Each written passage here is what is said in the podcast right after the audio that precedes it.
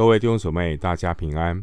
欢迎您收听二零二二年二月二十五日的晨更读经。我是廖泽一牧师。今天经文查考的内容是《路加福音》十六章一到十八节。《路加福音》十六章一到十八节内容是耶稣关于管家和钱财的教导。首先，我们来看《路加福音》十六章一到九节。耶稣又对门徒说：“有一个财主的管家，别人向他主人告他浪费主人的财物。主人叫他来，对他说：‘我听见你这事怎么样呢？把你所经管的交代明白，因你不能再做我的管家。’那管家心里说：‘主人辞我，不用我再做管家，我将来做什么？’”锄地呢，无力；讨饭呢，怕羞。我知道怎么行，好叫人在我不做管家之后，接我到他们家里去。于是把欠他主人债的，一个一个的叫了来，问头一个说：“你欠我主人多少？”他说：“一百篓油。”管家说：“拿你的账，快坐下。”写五十，有问一个说：“你欠多少？”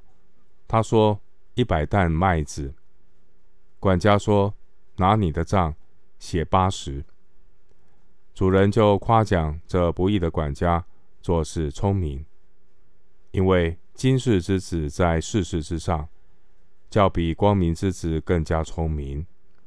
我又告诉你们，要借着那不义的钱财。结交朋友，到了钱财无用的时候，他们可以接你们到永存的帐目里去。十六章一到九节谈到不义的管家，主耶稣讲这个比喻的要义，是在于主人夸奖这不义管家做事聪明，并非是叫我们效法他不义的行为。经文第一节。耶稣又对门徒说：“又对门徒说，表明主耶稣这个教导是紧接着十五章失而复得的比喻。当主耶稣传讲十五章的比喻的时候，主耶稣他是看着法利赛人对他们说这些的比喻，但现在十六章一节。”耶稣转过来吩咐门徒，主耶稣对着门徒说，但心中仍然想着这些法利赛人，所以十六章一到十三节的比喻，耶稣是一面教导门徒，一面也是提醒这些法利赛人，而这些法利赛人的反应是什么呢？十四节说，他们嗤笑耶稣。经文第一节的管家，这管家通常是一个奴隶。管家被主人授权管理家产，如果犯错，他的结果就是可能下放去做更苦的活。但十六章故事中的管家，他是一个自由人，所以他犯错的结果就是要被解雇。第五节说，一个一个的叫人来。是为了避免有其他证人在场。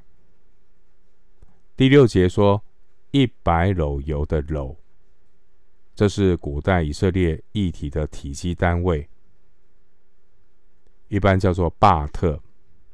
一巴特大约是二十二升，一百篓油折合两千两百升。这么多的油是属于商业活动的借贷行为。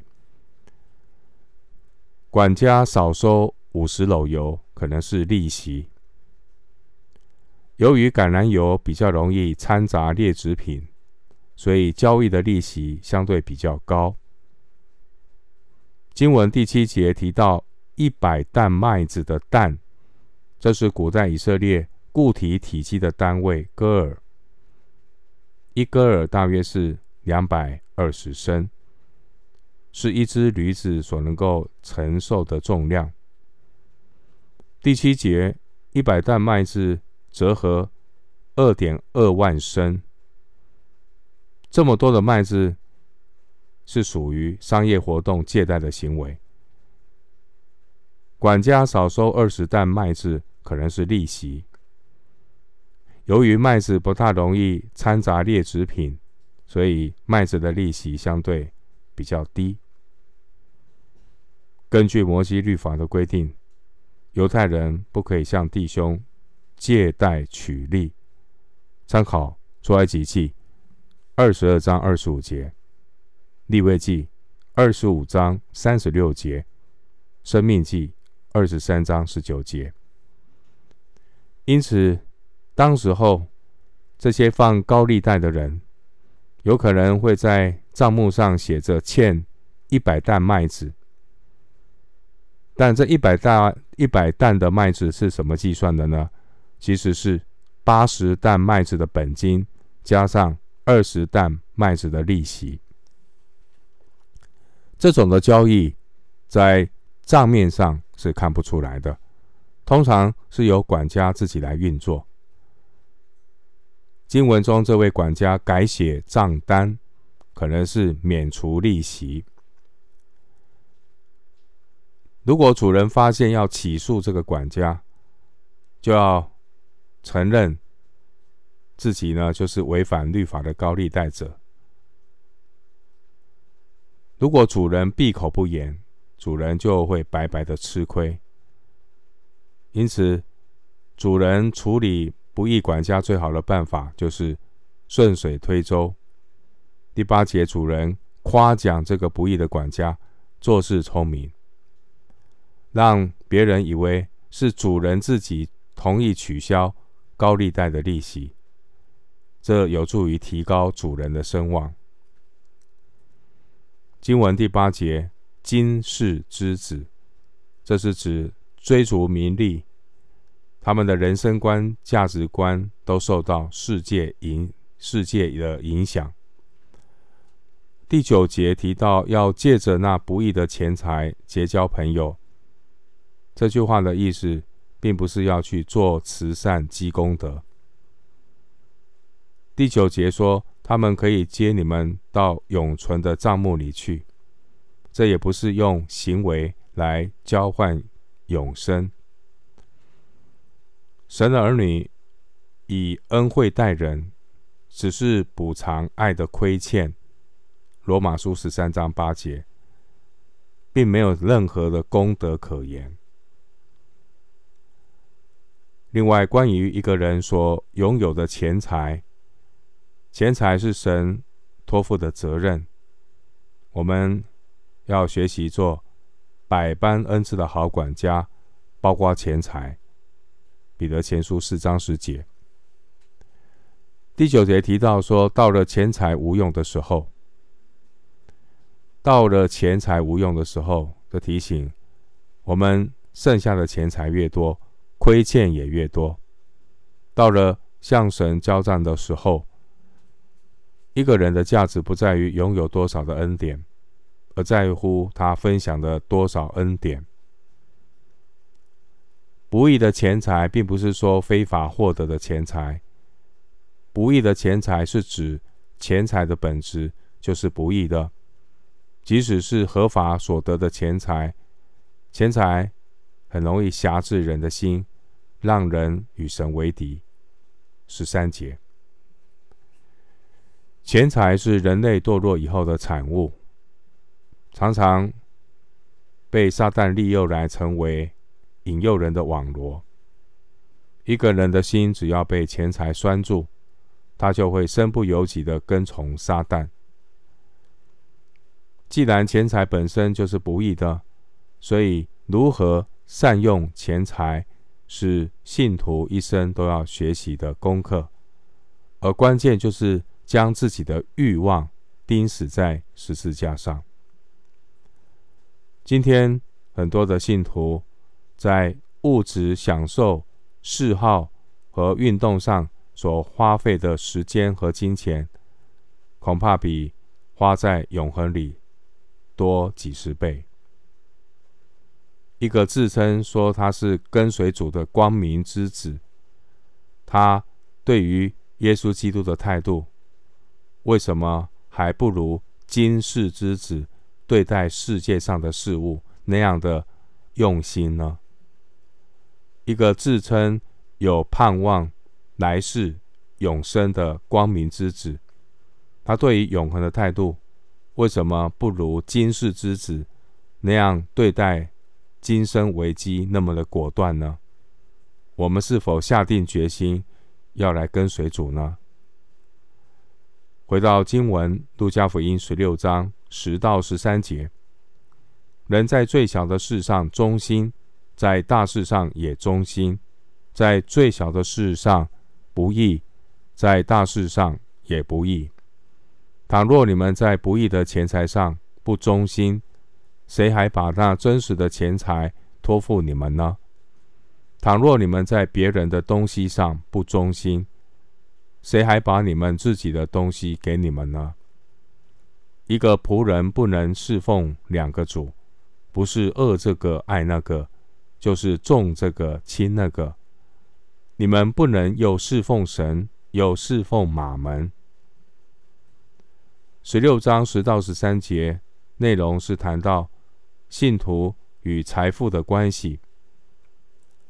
一个人在小事上的表现，足以反映他处理大事的态度。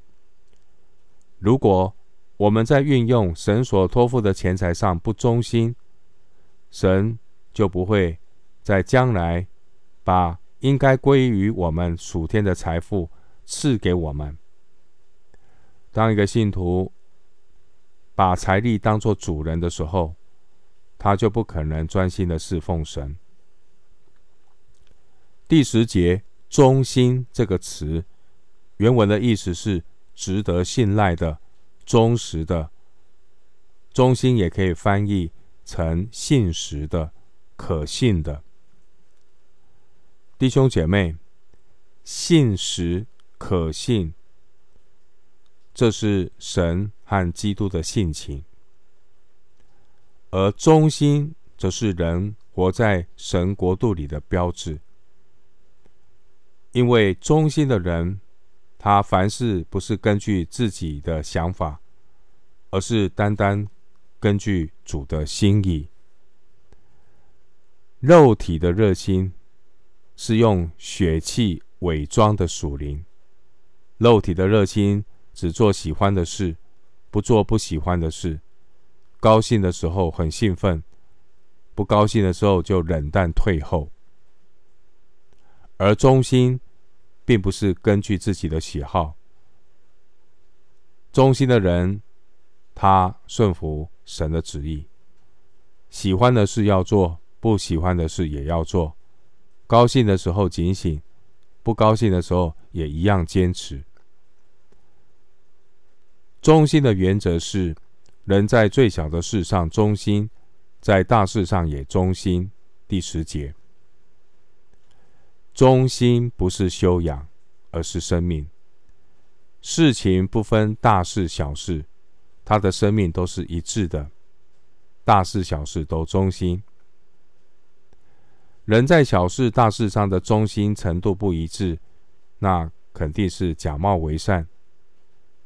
因此，人如果在大事上忠心，才能够在小事上忠心。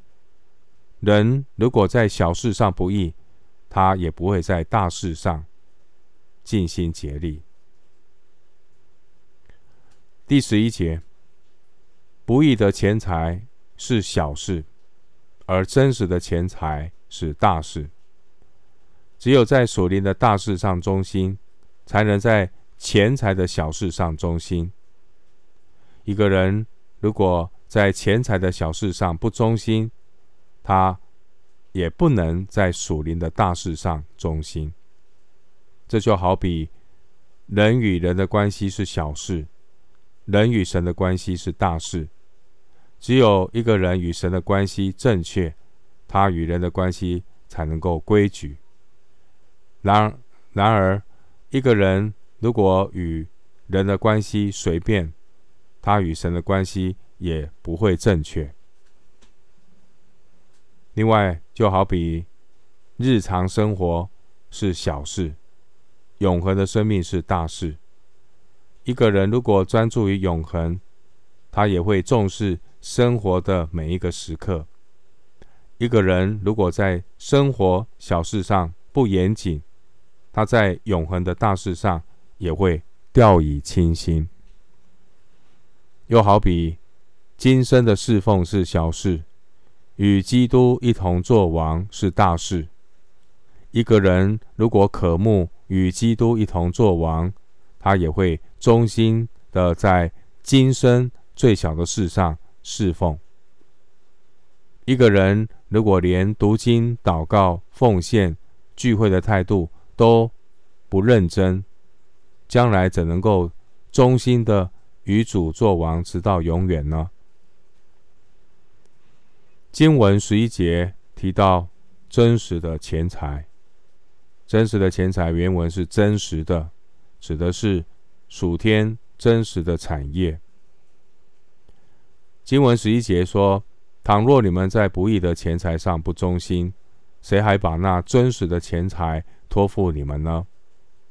因此，我们只要看看自己对待属地钱财的态度，就能够知道将来神是否会把天国的产业交给我们管理。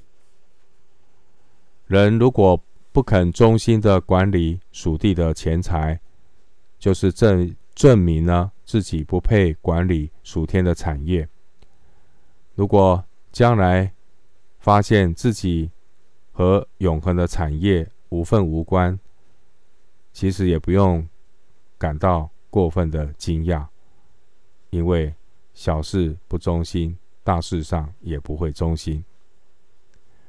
而一般人的逻辑通常认为，如果我们连自己的东西都管不好，就不配管。别人的东西，但属天的逻辑却是相反。倘若你们在别人的东西上不忠心，谁还把你们自己的东西给你们呢？十二节，因为我们认为属于自己的钱财或是别人的钱财，其实我们不是拥有者，不管是自己或别人，真正的。拥有权不属于我们，只属于上帝。你我都只是管家。神在创世以来为我们预备的国，那才是真正永远属于我们自己的东西。所以我们要尽心尽力的先求神的国和神的义。如果我们连暂时管理，自己或别人的东西都不忠心，我们在管理别人的东东西上不忠心，就在证明自己也不配拥有自己的东西。所以，基督徒工作一定要认真，一定要做好管家。十六章十三节提到，一个仆人不能侍奉两个主。经文中的仆人原文是家中的奴隶。十三节说，一个仆人不能侍奉两个主，是因为两个主人的利益是不一致的，而做奴仆的也没有空闲的时间，也没有自己的时间，他必须专心一意的做好主人托付的工作。同样，一个侍奉神的人，必须将身体献上。当作活祭，侍奉是不可能三心二意。经文十三节提到马门，原文是亚兰文，与钱财是同一个词。十三节经文说：“你们不能又侍奉神，又侍奉马门，因为马门背后有操控者，那就是撒旦。”撒旦最擅长迎合人的肉体，也利用偶像、偶像呢来挟制人，让人抵挡神。一个人如果侍奉马门，他就不可能再侍奉神。因为神和马门对人的要求总是背道而驰，人只能够选择顺服其中的一位。今天的信徒常常一种迷失，甚至是一种自欺欺人的想法，以为可以在神和马门中间左右逢源，今生在地上做财主，将来在天上做拉萨路。这种啊、投机的态度，最终的结果，他一定是。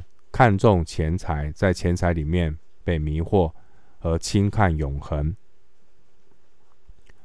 回到经文，路加福音十六章十四到十八节，法利赛人是贪爱钱财的，他们听见这一切的话，就嗤笑耶稣。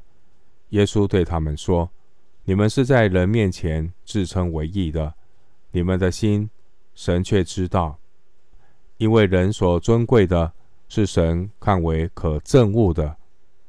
律法和先知到约翰为止，从此神国的福音传开了，人人努力要进去。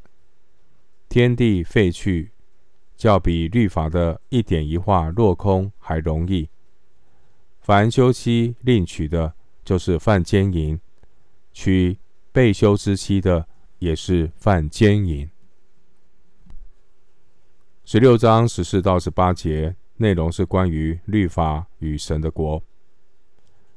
十四到十五节，法利赛人认为财富是神赐的祝福，是神悦纳人的证明。而耶稣却指出一件事：法利赛人他们表面看来道貌岸然，但神知道他们内心的贪婪与丑恶。十六到十八节，我们看到耶稣虽然被人嗤笑，然而主耶稣他开启了一个新的时代的来到。旧约律法和先知的时代，到了耶稣的先锋施洗约翰之后，已经告一个段落。如今是宣讲福音和竭力进入神国的时代。然而，律法的要求并没有因此落空。例如，离婚之后的再婚，这要好好的慎重，看圣经怎么说。十四节提到法利赛人是贪爱钱财的，他们认为财富是神对良善者的奖赏。那这很容易变成成功神学的逻辑。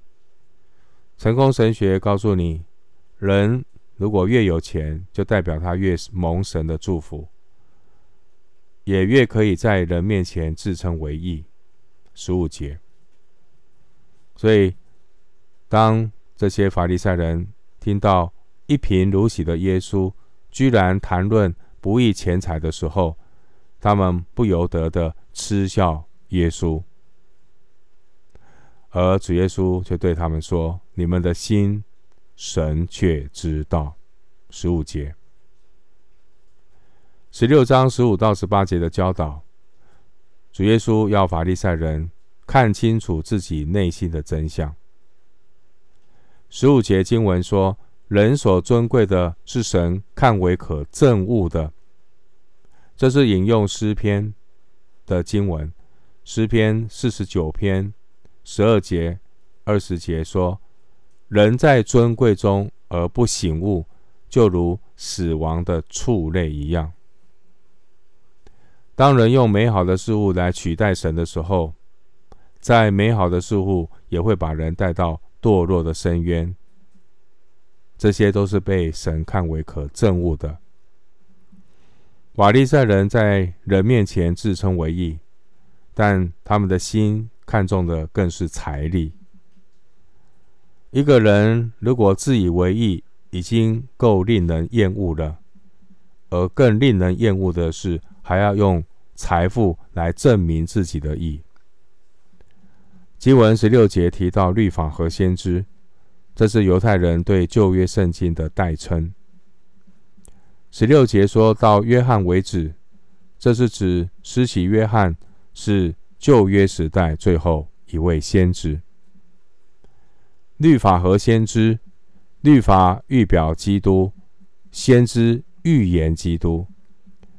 律法和先知所预表预言的基督，我们看到耶稣基督，他亲自宣告神国的开启。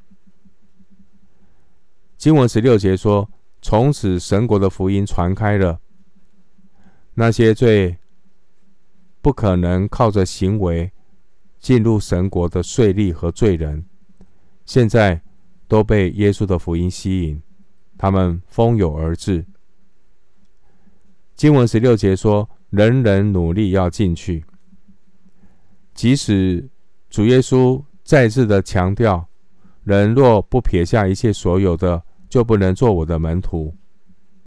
然而，十五章一节记载，这些税吏和罪人，他们还是来到耶稣这里，要听耶稣讲道。经文十六节说：“从此神国的福音传开了，人人努力要进去。”努力的原文就是使用暴力。耶稣当时候。有一种奋锐党人，奋锐党人呢，想要靠暴力推翻罗马帝政权，来建立上帝的国度。因此，那些努力想要挤进神国的人，他们就如同奋锐党人一样，他们是认真信耶稣、认真跟随耶稣的人。虽然律法和先知的时代已经告一个段落，但是属灵的原则没有改变。所以十七节说，律法的一点一画都不能落空。真正要废去的，是法利赛人所发明的这些繁文缛节、遗传的教条。十七节说一点一画，这是指希伯来字母中最小的部分。代表律法中最小的要求，弟兄姐妹，神的话永远不会过时。律法的原则不但不会与时俱进，而且将来会成为审判的根据。主耶稣他指出，这些法利赛人，法利赛人，他们一面漠视神的律法，一面又在人的面前自称为义。自以为意，自信说在神国里有份，但是耶稣否认这些。耶稣指责他们。法利赛人可能会问耶稣：“我们，我们有漠视什么律法吗？”而主耶稣直接指出他们的问题，其中就提出常见的休妻的问题，十八节。律法关于离婚的规定是：一个人如果娶妻以后，见他有什么不合理的事或不喜悦他，就可以写休书交在啊他妻子的手中，打发妻子离开夫家。申命记二十四章第一节。但是呢，这些法利赛人却把摩西律法的要求加上了自己自己的解释。把自己的解释变成一种教条。法利赛人关于离婚休妻的教条是认为呢，一个太太如果烧菜烧糊了，烧的菜太咸了，那这就算不合理的事啊、就可以休妻。另外呢，只要做丈夫的发现还有别的女人比自己的太太更漂亮，这就算是不喜悦她啊、一样也可以休妻。这就是让天下的丈夫可以根据这些仁义的教条，随随便便的休妻。其实耶稣要指出，这些人，他们其实是对律法精神的一种讽刺。主耶稣要警告这些自欺欺人的法利赛人，神根本不会承认。这一种他们自认为合法的离婚，所以十八节耶稣说：“凡休妻另娶的，就是犯奸淫；娶被妻、被休之妻的，也是犯奸淫。今天我们看到整个世代的这个改变、堕落，离婚已经变成家常便饭，淫乱已经成为流行文化。但弟兄姊妹，请我们要留意，圣经记载。犯奸淫的人一定要会被，一定会被定罪。神有公义的磨，磨得很慢，但是碾得很细。没有人能够阻止交账的日子来到，到时候每一个人都要为自己的婚姻向审判的神交账。我们今天经文查考就进行到这里。愿主的恩惠平安与你同在。